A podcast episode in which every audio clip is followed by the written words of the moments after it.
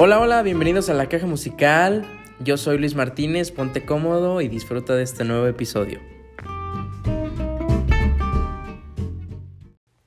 Hola, hola, bienvenidos, ¿cómo están amigos? El día de hoy he vuelto otra vez. Traemos un álbum que cumple aniversario el día de hoy, el día de hoy 24 de septiembre. Hablaremos esta tarde Nevermind de Nirvana. Traemos Nevermind que cumple pues el día de hoy sus 29 años.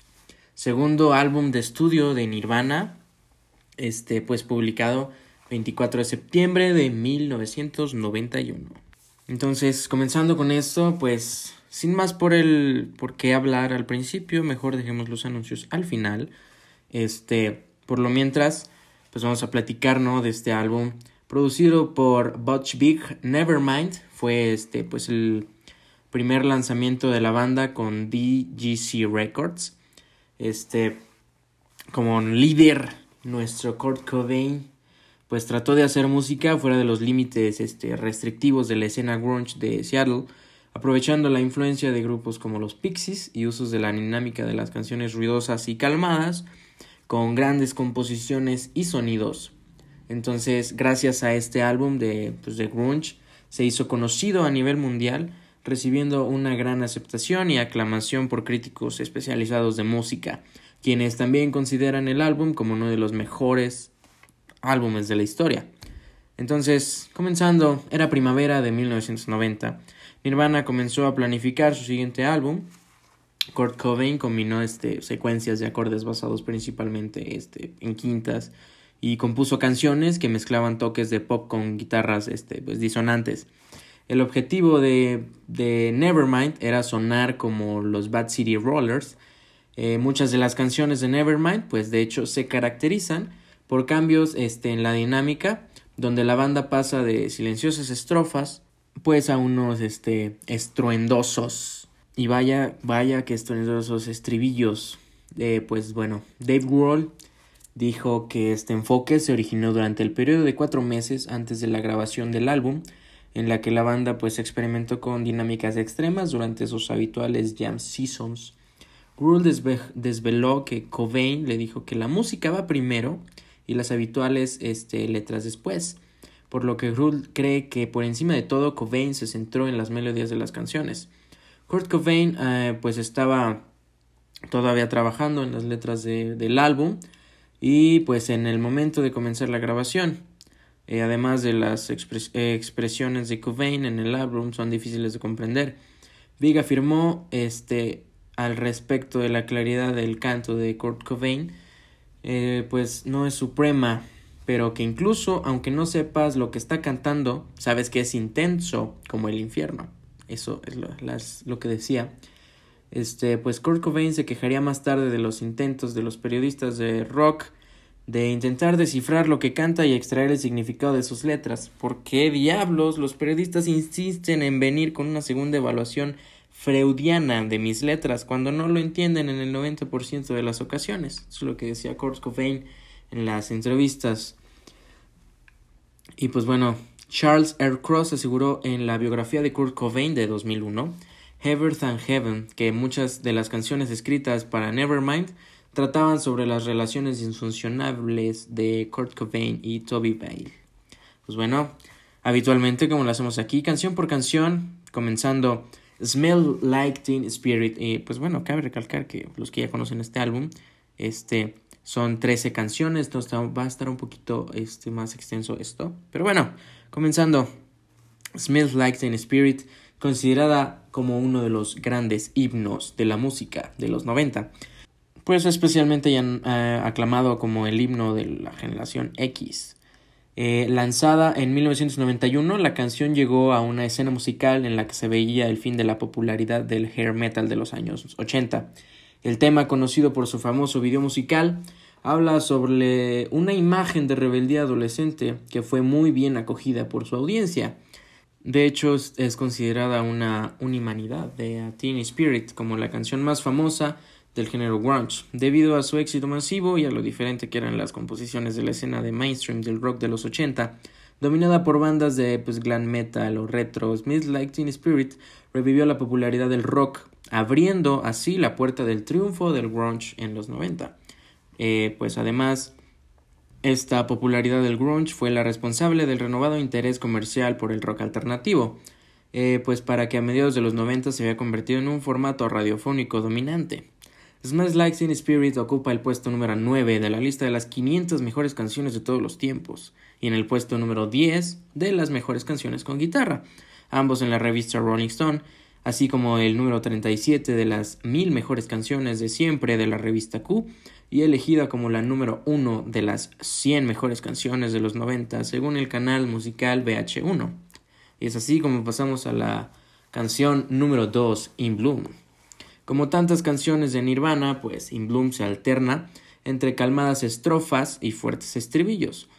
Eh, Kurt Cobain usó un amplificador Mesa Boogie para las primeras y una Fender Bassman para lograr un sonido más pesado y duro para el segundo. La sección rítmica de Noble Sick y Gruel se, eh, pues se hizo en una toma. El baterista afirmó que se evitaba los acompañamientos de batería innecesarios, mientras que el bajista dijo que sintió que su papel allí era pues servir a la canción. La letra se dirige a los que, pues pese a estar fuera de la comunidad musical del grunge, pues empezaron a escuchar a la banda tras el lanzamiento de su primer álbum, este Bleach. El biógrafo Michael Azerrad eh, pues escribió la letra hizo que la popularidad masiva de la que disfrutaba la banda se multiplicara. Sobre el estribillo, Azerrad comentó que su brillante ironía es tan pegadiza que millones de personas la cantan junto a la grabación. Y pues es así como In Bloom también se convirtió en un grande éxito de todo este álbum. Y es así como vamos a la tercera canción, una de las favoritas de muchos, Come As You Were, recordada pues, como no, como una de las más optimistas de Nirvana mientras que otras canciones de la banda contenían pues letras más obscuras, Come As You Are le da la bienvenida al oyente como amigo. La canción tiene el tema general de la aceptación, invitando al oyente pues a hacer lo que el título dice, ven conmigo, este, ven como eres. Sin embargo, también contiene un ligero aire de sospecha por el encuentro, particularmente en la línea que dice A nice word that I won't have a gun eh, dice, pues, y juro que no tengo un arma, que es repetida varias veces en, este, en esta canción, como consecuencia de la muerte del cantante Kurt Cobain, que en paz descanse, nuestro favorísimo favorito Kurt, en abril de 1994. Se le dio mucha importancia a este verso, juro que no tengo un arma. Varios comentarios se han hecho sobre otras canciones de Nevermind que mencionan a las armas, eh, pues sin embargo posteriormente fue tomado como mera coincidencia, puesto que el álbum fue grabado tres años antes de la muerte de Cobain. Los versos Come the Ways in Mood Soaked in Bleach, además de referirse al álbum debut de la banda, Bleach, hacen referencia a una campaña en San Francisco, California, a finales de los años 80. Eh, la campaña estaba dirigida pues a los usuarios de drogas intravenosas, a los cuales la ciudad les pidió desinfectar Bleach sus agujas para reducir el riesgo de contraer enfermedades. Y es así como Come As You Are le da la siguiente entrada a el sencillo 4 Breathe. Es una de las canciones pues preferidas de los fans. Este, la letra fue escrita por Kurt Cobain y la música pues por Chris Novelstick y Dave Grohl. La letra de la canción trata de de Tad Doyle, líder de la banda Tad, el título original era Imodium, debido al, al medicamento que debía tomar Tad Doyle, pero fue cambiado más tarde por problemas con los derechos de autor del mismo, Breed. Eh, ha aparecido, Breed ha aparecido en videojuegos como Tony Hawk's Proving Ground, Guitar Hero on Tour, Rocksmith y Motostorm. Unos grandes juegazos en los que aparece esta canción. Así como pasamos número 5, la canción Lithium. Lanzado como el tercer sencillo de Nevermind, en julio de 1992, Lithium alcanzó el número 64 en el Billboard Hot 100 de Estados Unidos y en el número 11 en los sencillos del Reino Unido. El video musical que acompaña la canción, dirigido por Kevin Karslake, es un montaje de las imágenes de conciertos de la banda. Lithium Este también es un medicamento para tratar el trastorno bipolar, las depresiones, pensamientos suicidas, etc. Este, la letra de esta canción, de hecho, describe el comportamiento de una persona bajo el tratamiento, pero no se ha visto, eh, pues, declaraciones. Y es así, número 6, Polly. Escrita aproximadamente en 1988, Polly, junto con About a Girl, es una de las primeras exploraciones de Kurt Cobain en la escritura de melodías pop. Este fue dejada fuera del álbum debut de la banda en el 89 porque Cobain quería que no era creía, perdón, que no era consciente con el sonido grunge de la banda en ese entonces. Sin embargo, encontró su camino en el segundo álbum, dos años más tarde, e hizo parte de los conciertos de la banda hasta la muerte de Cobain y la pues consecuente disolución de Nirvana en el 94. Polly está basada en una historia real de una niña menor de edad, víctima de una violación en Tacoma, Washington. La niña vio al secuestrador como una persona y se ganó su confianza, aprovechando un descuido de este para escapar. Kurt leyó la historia en un diario y le impactó tanto que decidió escribirle una canción. Lo impactante de esta canción es que Kurt Cobain se pone en el papel del secuestrador terrible. Número 7. Territorial Pissings. Algunas, algunas personas creen que la letra habla sobre cómo Kurt tenía pues como una fantasía de ser un alien cuando era un niño. Eh, a su vez la letra criticaba al machismo, de ahí el nombre de meadas territoriales, que era detestado por Cobain. Esto se ve por ejemplo en la frase Nunca conocí a un hombre sabio, y si lo hice, es una mujer. Territorial Pissings, una gran canción, la verdad. Este, y es así como damos paso a Drain You. Drain You, canción número 8 de este, de este gran álbum. La letra, pues, este, parece ser que habla sobre las relaciones parasíticas, pues especialmente, este, sobre la relación del cantante, pues, Kurt Cobain con Toby Bale de Bikini Kill en Nevermind, esta canción era considerada por Cobain tan buena e incluso mejor que Smells Like Teen Spirit, y además en entrevistas decía que era la única canción que disfrutaba tocando en vivo. Además, pues es una de las primeras canciones que la banda tocaba, pues en la mayoría de sus conciertos. Y es así, pasamos a mi canción favorita, esta es una de mis canciones favoritas de Nirvana, Long Act.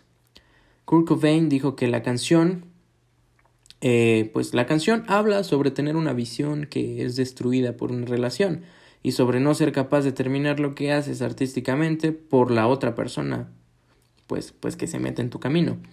Esto se reveló posteriormente en el libro de Charles Cross sobre Cobain, este, que la canción era sobre la exnovia de Kurt, Toby Bale. Chris Novelstick ha afirmado que la eh, Long Act era sobre Toby, y también dijo que Kurt la escribió furioso en una carta que pues nunca se envió a Vale, que Long Act era la única canción escrita sobre ella y que nunca la tocaba a menos que su esposa Courtney Love no estuviese pues cerca. ¿Mm? Gran canción. Stay Away, número 10, casi llegando al final, qué rápido. bueno, es que yo me imaginaba tardarme más, pero bueno. Stay Away, la letra de la canción pues muestra un ataque de Cobain contra la conformidad. Este, la línea gritada al final de la canción God is gay, Dios es, Dios es gay, eh, pues proviene de una línea que Kurt este, colocaba en grafitis en edificios y camiones cuando era adolescente. El título original de la canción era Pay to Play, haciendo referencia a las dificultades por las que las bandas jóvenes tenían que pasar para poder tocar, eh, pues hasta tal punto de pagar dinero por tocar. A la discografía no le pareció pues adecuado el título, teniendo que cambiarlo pues Pay to Play aparece en With the Lights Out en la compilación de rarezas de DGC Records. Esta famosísima discográfica de Nirvana, la canción también muestra una percusión destructiva por Gruhl y un solo de batería pues al final. Este, muy buen solo, la verdad. Sí, me encanta. No sé, o sea, sencillo, pero chido. On a Plane, número 11. Fue escrita por Kurt Cobain en el 90. Fue grabada por primera vez en el estudio el 1 de enero de 1991 por Craig Montgomery en Seattle, Washington. Este se estrenó en vivo el 29 de mayo de 1991 en Los Ángeles, California. On a Plane fue grabado para Nevermind entre mayo a junio de 1991 por Butch Big en North Hollywood. Fue lanzado como sencillo promocional en el verano del 92 y se convirtió en un éxito pues moderado del rock alternativo, una gran canción también. Y es así como pasamos a Something in the Way, una canción que pues pues se creía que fue escrita durante el tiempo en el que su autor Kurt Cobain no tenía un hogar y dormía debajo del puente de la calle eh, Young en su pueblo natal. Este, este mito pues propagado por Cobain fue refutado en el 2001 con la publicación de la biografía de Cobain este, escrita por Charles Cross en la que afirma este, que hubiera sido llevado por la marea del río Wishkai Wishka Wishka ¿sí se dice? No sé.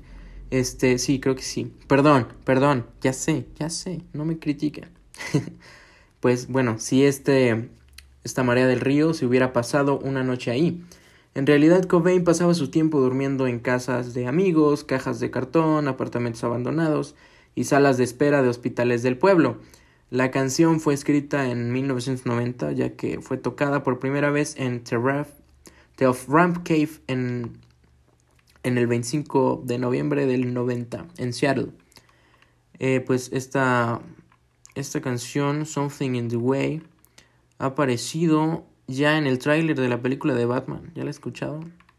Y en otras, otras películas también ha salido, pero ahorita las tengo este, fuera del radar. Ahorita solo me acuerdo de esa, pues que salió recientemente, hace poquito, en el, en el tráiler de, de Batman. Con este, este soundtrack de fondo, Something in the Way. Y sí, como llegamos a la última canción, Endless Nameless. La canción contiene gritos, guitarras y bajos altamente distorsionados y una batería pues muy pesada. Se han publicado tres versiones oficiales de, esta canción, pero la grabación original de estudio apareció con una pista oculta en el segundo álbum de la banda, Nevermind, lanzado en el 91. Este, pues del que estamos hablando, claro que sí. Cantante Kurt Cobain decidió dejar la canción creada cuando, pues en las sesiones de la grabación del álbum, una toma de Lithium resultó fallida. Al final del álbum, inspirado por la canción Little Bills de Her Majesty de Abbey Road, considerada usualmente como el primer ejemplo de la pista secreta o hidden track, la canción eh, pues no fue listada en el índice de las canciones del álbum y empieza 10 minutos después de la finalización de Something in the Way, sin llevar este una pista aparte de esta. Las primeras copias de Nevermind, menos de 50.000, este, no contienen la canción debido a un error de masterización y todas las copias estadounidenses del álbum posteriores a 1994 eh, omiten la canción, aunque continúa presente en varias copias británicas. Esta versión de la canción fue mezclada e incluida como un lado B en algunas versiones del sencillo como As You Were. Y es así como se termina el álbum. Bueno, este, las canciones, 13 canciones en total, bueno, 12, para no ser este generalizados, 12, 13, 12, 13, no sé, las que sean. Y así, el legado de Nevermind pues no solo popularizó la escena del grunge de Seattle, sino que llevó al rock alternativo al público pues masivo, demostrando su viabilidad cultural y comercial. El éxito de Nevermind sorprendió a las bandas contemporáneas este, a Nirvana, que se sintieron empequeñecidas por el impacto que había logrado la banda de Cobain. Este, Guy Picciotto de Fugazi reconoció que era como si nuestro disco hubiera sido el meado de un vagabundo en el bosque por el impacto que tuvo. Me sentía como si hubiéramos estado tocando ukeleles por la disparidad del impacto que provocaron. Los ejecutivos de la compañía discográfica se interesaron y ofrecieron contratos discográficas a, pues, a las bandas de rock alternativo de esos años. Y pues las anteriores estrategias para crear audiencias para este tipo de bandas fueron reemplazadas por la oportunidad de conseguir popularidad masiva, pues de manera más, más rápida, ¿no? Es pues la portada de este álbum, mítica portada, todo el mundo la conoce la portada de este álbum muestra a un bebé buceando hacia un billete de un dólar que prende de un anzuelo. Según Kurt Cobain, este, tuvo la idea cuando se encontraba viendo un programa de televisión sobre nacimientos bajo el agua con Dave Grohl. Cobain se lo mencionó al director artístico de Giffen, Robert Fisher. Este, pues encontró varias imágenes impactantes sobre estos nacimientos bajo el agua, pero pues eran demasiado gráficos, ¿no? Para la compañía discográfica. Este, además, la casa de valores que, controlaba la foto de un bebé nadando pidió 7.500 dólares al año por su uso, así que en lugar de adquirirla, pues Fisher envió un fotógrafo a una piscina para bebés para tomar fotos. Se consideraron cinco fotos y la banda se quedó con una instantánea de un bebé de tres meses de edad llamado Spencer Elden, el hijo del amigo del fotógrafo Rick Elden. Sin embargo, pues aún existían algunos inconvenientes para la discográfica, ya que pues el, el nepe, el pilín del bebé, pues se veía perfectamente en la imagen. Giffen preparó una portada alternativa, pues sin el pilín, porque temían que pudiese herir al público. Aunque se dieron cuando Kurt Cobain dejó este claro que el único compromiso que aceptaría eh, pues sería una pegatina que cubriese el pilín y en la que pudiese leerse si esto te ofende es que eres un pedófilo encubierto. es considerada una de las mejores portadas de discos de la historia posiblemente pues dentro del podio. La contraportada del álbum contiene la fotografía de un mono de juguete frente a un collage creado por Cobain. El collage incluye fotos de carne cruda procedente de un anuncio de un supermercado, imágenes del infierno de Dante y pues vaginas enfermas pertenecientes a una colección de, de Kurt Cobain de fotos médicas. Eh, Cobain analizó que si te fijas bien hay una foto de Kiss en uno de los trozos de carne. El libreto del álbum no contiene las letras de las canciones, en lugar de ellos sí hay letras de canciones aleatorias y fragmentos de letras que Cobain arregló formando un poema. Y es así amigos como llegamos al final de este gran álbum que pues como ya saben todos ustedes, este el día de hoy 24 de septiembre cumple sus 29 años, así que probablemente el próximo año, si es que llegamos, pues haga una, bueno, no segunda parte, pero sí hagamos un, pequeño review de, de las fotos y esa onda para, pues sí, ¿no? Seguirle rindiendo un, un pequeño homenaje a, a, lo que fue el lanzamiento de Nevermind, este grande álbum de metal, de Metallica. Ay, no, Dios, ¿qué me está pasando? De Nirvana perdón. Este, y bueno, pues muchas gracias por llegar hasta aquí. Espero les haya gustado este, este podcast. Y pues sí, ya, ya lo sé, ya sé que mi calidad de audio pues sigue siendo una basurita, una basura.